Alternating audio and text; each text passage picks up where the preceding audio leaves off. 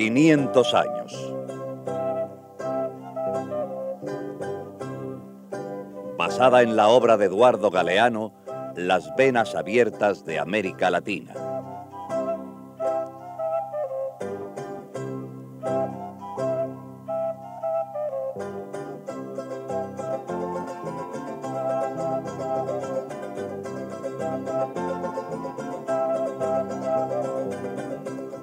El dios petróleo. Y la gran ciudad creada a su imagen y semejanza.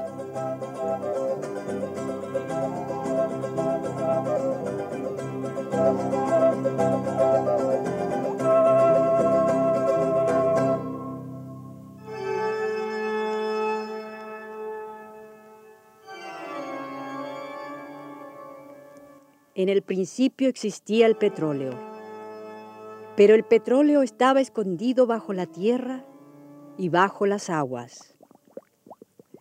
Desde el principio existía el petróleo, pero los capitalistas no lo habían descubierto aún.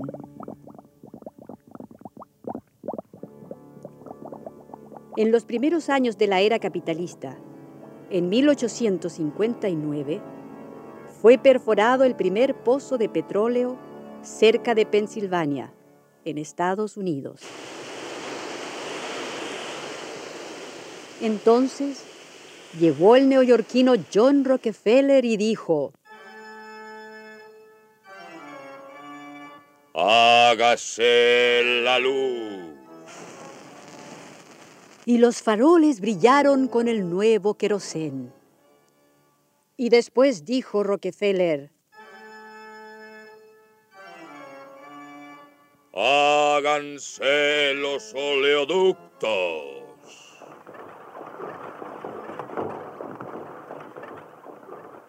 Y las grandes tuberías transportaron el petróleo crudo hasta los tanques industriales. Háganse refinerías que separen los aceites pesados y los aceites ligeros los lubricantes y los carburantes, la nafta y los residuos.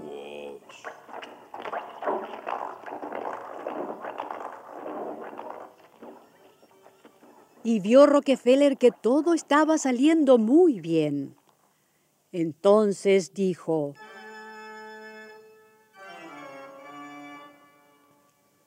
Hágase la gasolina que alimente a los automóviles que corren por la tierra y a los barcos que surcan los mares, a los aviones del cielo y a los submarinos que están debajo de las aguas.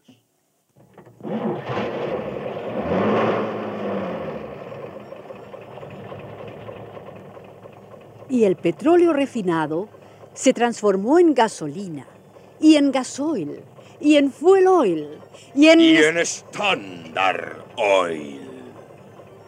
Hágase la Standard Oil Company que domine sobre todo cuanto vive y se mueve sobre la tierra.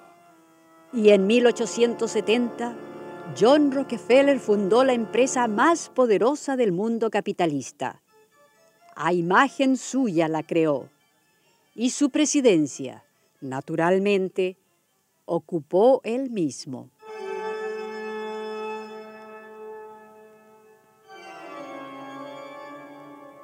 Hágase al hombre, al hombre más rico del mundo. Es decir, yo mismo. Y John Rockefeller y la empresa por él creada creció y se multiplicó y llenó la tierra y compró bancos y aplastó competidores y exprimió obreros y estafó gobiernos, arruinó y levantó, desfalcó y acumuló y amasó una fortuna de miles de millones de dólares, una fortuna gigantesca como no se había visto hasta entonces, ni se verá jamás. Y ahora... Ah, oh, bueno, ahora hágase lo que a mí me dé la gana. John Rockefeller comprobó que el primer monopolio capitalista funcionaba muy bien. Y el séptimo día, después de dar 25 centavos de limosna, descansó profundamente.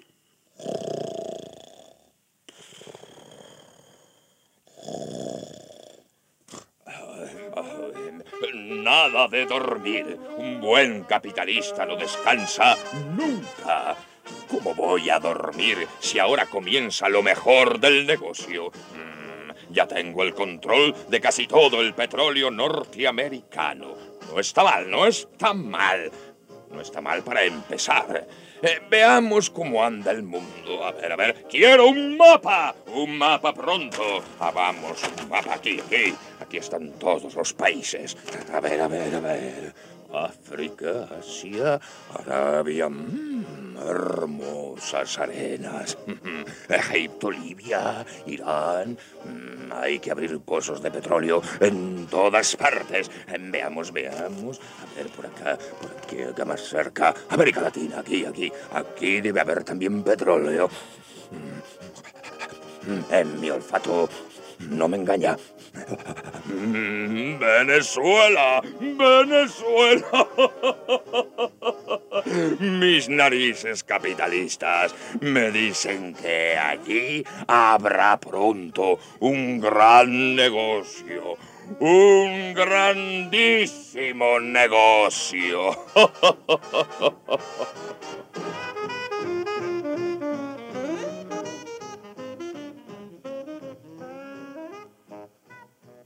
Y no se equivocó la nariz de Rockefeller. De Venezuela iba a sacar pronto una millonada de petróleo y de dinero. Bueno, por lo que oigo, los que comercian con el petróleo se hacen dueños de medio mundo. ¿eh? Mm, de medio mundo. Del mundo entero, señor. Es que la industria moderna no puede vivir sin petróleo. Todo se mueve con petróleo. Todo se hace con petróleo. Desde la luz de los bombillos hasta la bolsita de plástico en la que usted se come las papas fritas. Y a lo mejor las papas también son plásticas, porque hasta comida están sacando ya del petróleo. Eso es verdad. Mi vecina le compró unos calzoncillos a sus muchachos ah. y le dijeron que están hechos con no sé qué menjuje de petróleo. todo, todo el mundo moderno depende del petróleo. Es como, como la sangre para el cuerpo. Por eso las empresas petroleras tienen tanto poder. Por eso es que dominan el mundo. Lógico. Y por eso también dominaron a Venezuela. Y es que los venezolanos no sospechaban cuánto, cuantísimo petróleo tenían bajo sus pies.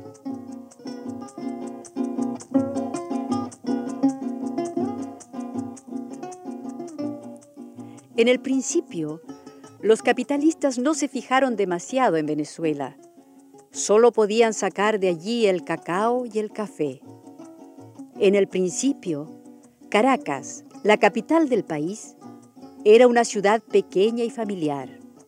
Los vecinos conversaban en los frescos patios y podían dormir con la puerta abierta. Caracas era una ciudad tranquila, donde los compadres caminaban sin prisa y se saludaban en la Plaza Mayor junto a la silenciosa catedral. Buenos días, don José. Buenos días, don Ricardo. Ah, linda mañana. Y cuénteme, ¿cómo van las cosas? Mm, ya usted lo oyó. Dicen que en Maracaibo está apareciendo esa grasa negra, el petróleo ese, y que está llegando mucha gente de fuera para investigar. Ah, no haga caso. Alboroto de los maracuchos, ya sabe cómo son. No, oye, es mediodía. Mire, le invito a comerse unas arepas bien calientes. Y así hablamos de esos muchachos que ya están creciditos.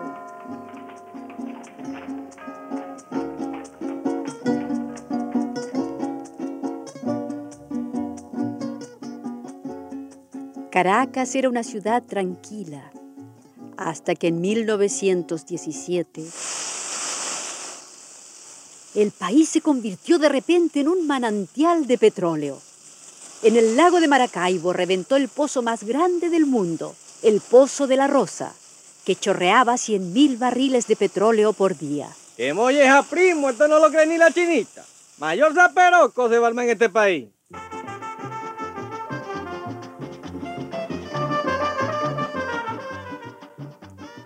El dios petróleo se adueñó de Venezuela y las empresas petroleras crecieron y se multiplicaron y lo llenaron todo. Mene Grande, Lagurillas, Bachaquero, nuevos pozos, más petróleo. Se perfora junto al lago y bajo el lago.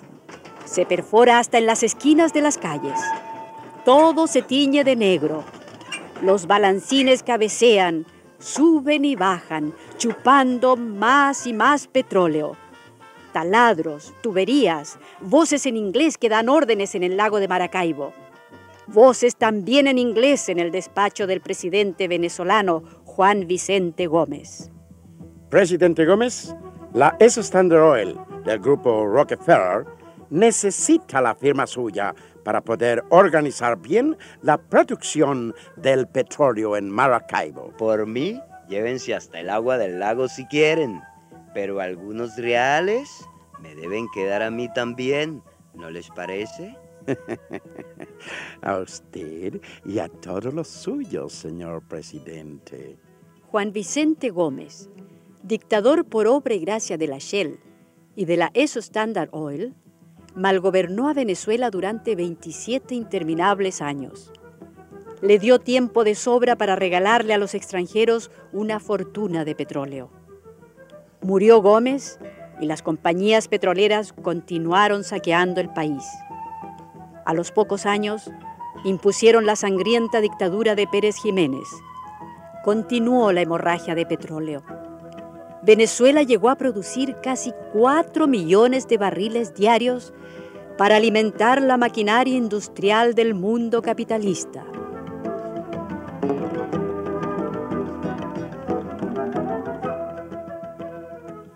¡Qué vende patria! Mire usted, si Simón Bolívar levantara la cabeza, se vuelve a morir, pero de rabia. Imagínese, señora, esos Rockefeller son los ricos más ricos del mundo. La Standard Oil es la empresa capitalista más grande del mundo entero. En un año, señora, en un año esa gente puede sacar 6 mil, 8 mil millones de dólares de ganancia. ¿Eh? Pues resulta que más de la mitad de esa millonada la sacan los Rockefeller. ¿De dónde cree usted? No ¿Mm? sé. Pues de Venezuela, señora. Solo de Venezuela. La Shell, la Gulf y las otras hermanitas petroleras le chupan otros miles de millones. Imagínese, imagínese entonces la sangría. Ningún país ha producido tanto en tan poco tiempo al capitalismo mundial. A ningún país de nuestra América Latina le han robado tanto como a Venezuela. Bueno, pero si Venezuela tanto reparte, se quedará con alguna parte, digo yo. Me dicen que en Venezuela corre el dinero. Sí, sí, sí, sí, sí, corre, pero corre a los bolsillos de un grupito de venezolanos. los socios de la Creole, de la ESO Standard Oil, los pequeños Rockefeller criollos que también se creyeron dioses y fabricaron un país y una ciudad a imagen y semejanza de su padrino del norte. Así es el mundo que ellos crean. Riqueza en Estados Unidos y miseria en América Latina. Y dentro de cada país de América Latina, señora, dentro de cada país de América Latina se repite ese mismo mundo, igualito. Riqueza para unos y miseria para otros. Pocos con mucho y muchos con poco.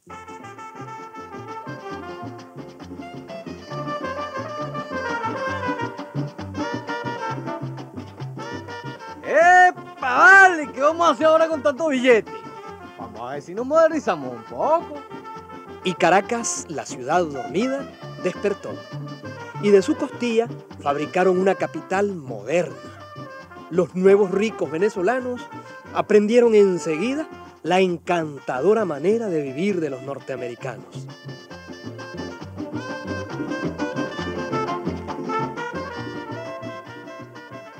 A ver, a ver, a ver, ¿por dónde comenzamos? Ah, sí.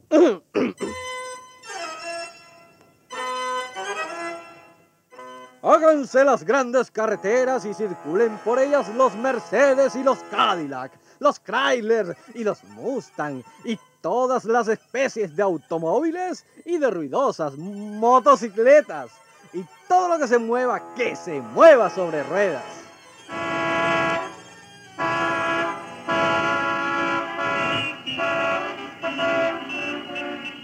Y con el dinero fácil del petróleo, comenzaron a relampaguear los automóviles último modelo por las autopistas ultramodernas. Avenidas colgantes se entrecruzaron formando un pulpo de mil brazos de asfalto. Pero bueno, chicos, ¿tú no ves por dónde camina? ¡Qué arrechera, vale! Sí, hombre, mira el catirrucio este. No, chamo, las calles se hicieron para caminar. Ya se formó la tranca otra vez. Tú estás viendo, chamo, por eso que yo voy a pie y llego más rápido. Caracas, supersónica y estrepitosa, convertida en un inmenso garaje donde los carros se taponan unos tras otros en todas direcciones. Los empresarios del petróleo tienen una docena de automóviles a la puerta y una docena de choferes a la orden. Pero allá, en el interior, los campesinos siguen amarrando sus burros a los palenques. En Cabimas, la ciudad petrolera, ni siquiera hay cloacas. Todo se queda en la capital.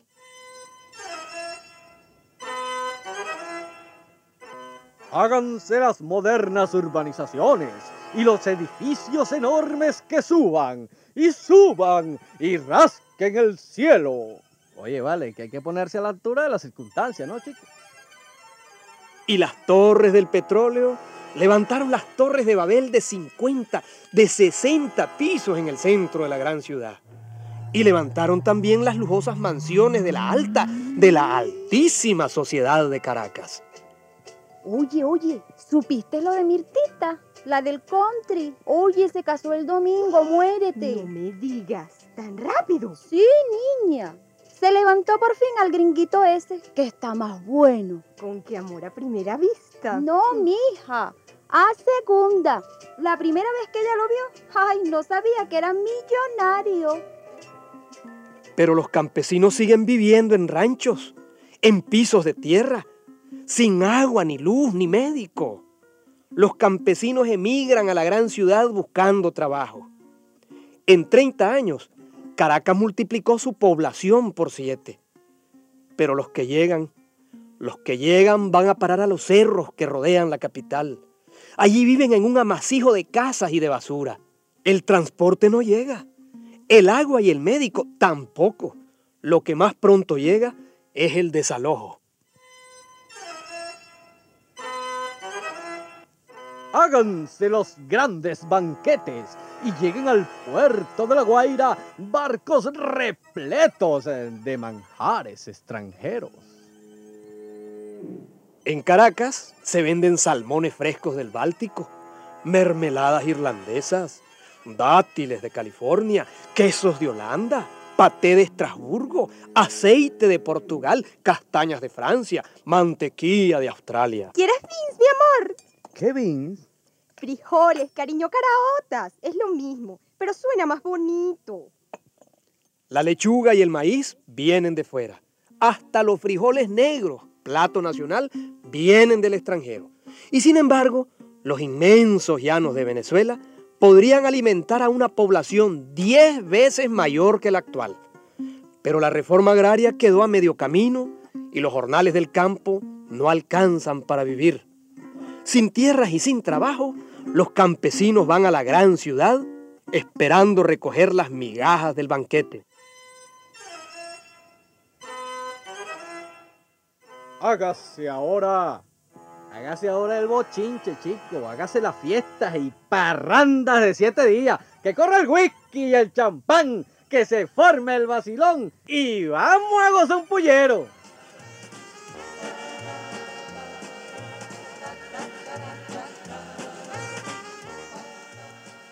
En proporción a la cantidad de habitantes, ninguna otra nación del mundo consume tanto champán francés. El ron nacional es excelente. Ah, pero se bebe whisky de Escocia con agua de Escocia que Venezuela trae en bolsitas de plástico a través del océano. Oye, Carolina, no te olvides. El viernes a las 8 nos encontramos en el cafetal. Ay, muérete. Será una fiesta inolvidable. Carne asada, salmón. ¿Te parece bien el menú? Ay, sí, querida. Está chéverísimo.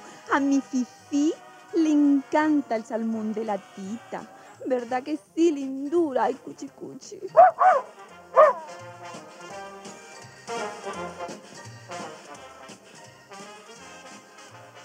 Restaurantes especiales para perros, fiestas para perros, escuelas para que los perros de los venezolanos ricos aprendan buenos modales. Pero los hijos de los campesinos no tienen escuelas, ni profesores. Los hijos de los campesinos tienen hambre. El gobernador del Yaracuy informó que una niña se comió por hambre la mitad del dedo meñique. Salió en los diarios, en la misma prensa que anuncia en Crónicas de Sociedad las fiestas de los perros.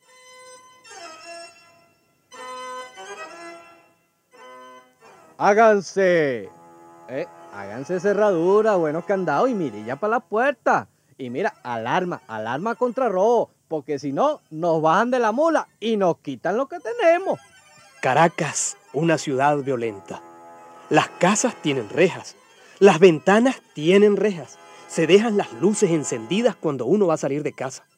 No hay que bajar el cristal del automóvil ni andar por calles solitarias. ¡Ay! ¡Ay. ¿Qué le ha pasado, señora? Ese, ese malandro que me ha robado la cartera, esta chusma que no respeta, por ahí va, mírelo. Qué sinvergüenza.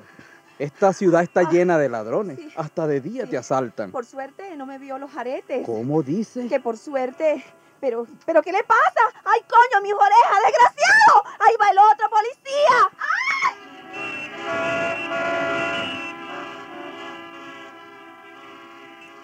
Silencio, silencio, que ahora viene lo más importante.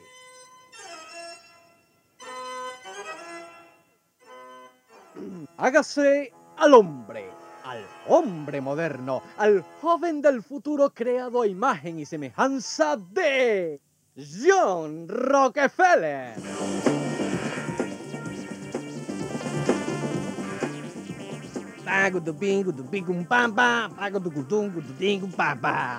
¿Qué, brother? ¿Qué te pasa?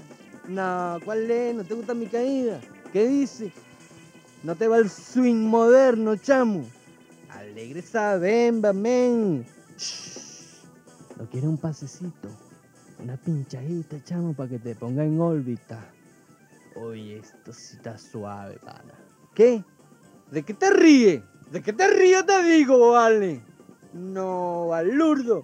Apaga este programa, vale. Vente conmigo a gozar la nota, pana. Conchale, qué nota. Vente, vente, que nos vamos de viaje, brother.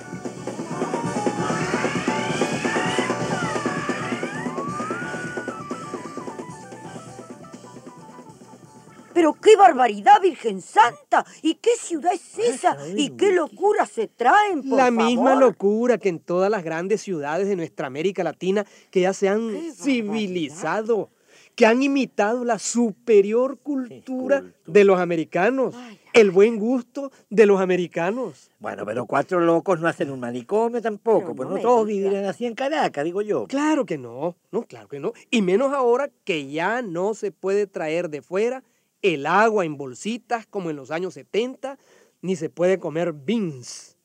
¿Cayeron los precios del petróleo? Cayó la moneda venezolana. ¿Y cayeron también los ricachones? ¿Qué va? Eso siempre flotan, señora. La lujosa Caracas sigue rodeada de miseria. Y ellos, los pequeños Rockefeller, los dioses del petróleo, tan tranquilos, creando siempre el mismo mundo.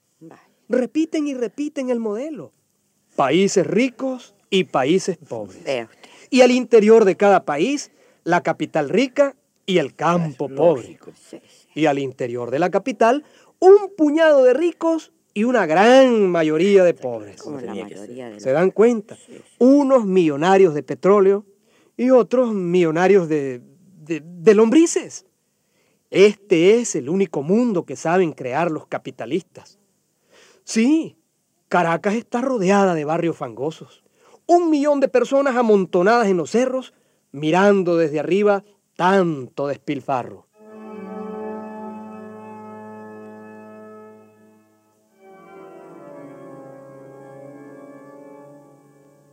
¿Cómo llegamos a este cerro?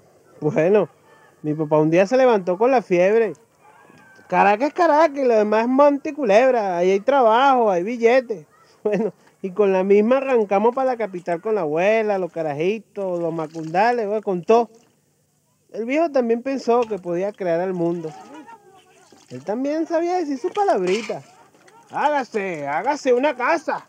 Pero qué va, llevamos siete años aquí y seguimos en este rancho de cartón. Hagan la comida. Si yo te ve.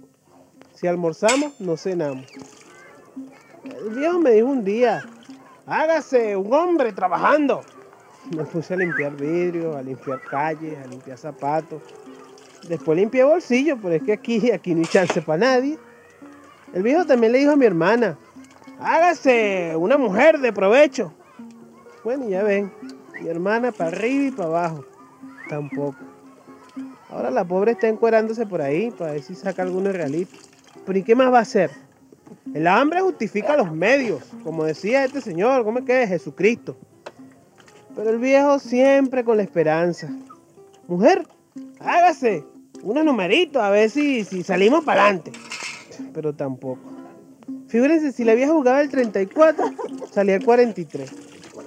Y abuela, hagan una promesa a la Virgen de Coromoto, a ver si así, tampoco. La Virgen está sorda con la bulla de la ciudad. O si no, anda buscando un trabajo ya también. Hagan una comisión, una denuncia, una carta al Papa, lo que sea. Tampoco. Pues entonces hagan, hagan. Últimamente hagan la mierda que les dé la gana. Total, esto solo se arregla con bala. el viejo se calentó. Está bien, nos fregamos. Hay muchos igualitos a mí, encaramados en estos cerros. Pero a ellos, los riquitos, a ellos también le va a llegar lo suyo. Usted no ha ido por Maracaibo. Vaya y vea los balancines. Son esos aparatos que sacan el petróleo, que, que parecen samuros, pájaros negros. Hunden el pico, suben y bajan, chupan petróleo. Ni de noche se paran. Y cuando se oiga el... Como cuando se acaba un refresco. Yo oí decir que al petróleo le quedan pocos años. Se está acabando. ¿Qué van a hacer ellos entonces? Se les acabó el relajo y la mamadera de gallo. No va a haber Rockefeller ni Dios que los salve. Ahí los quiero ver cuando se acabe. O a lo mejor los veo antes, porque ellos están allá abajo. Y nosotros, acá arriba en estos cerros. Abajo está la gasolina. Y arriba, la mecha y la candela. Cualquier día bajamos, vale. Cualquier día.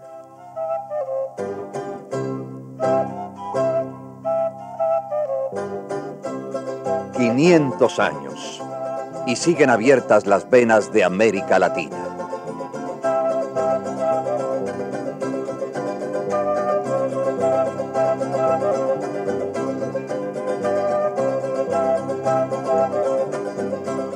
Una producción Coradep, escrita por José Ignacio y María López Vigil.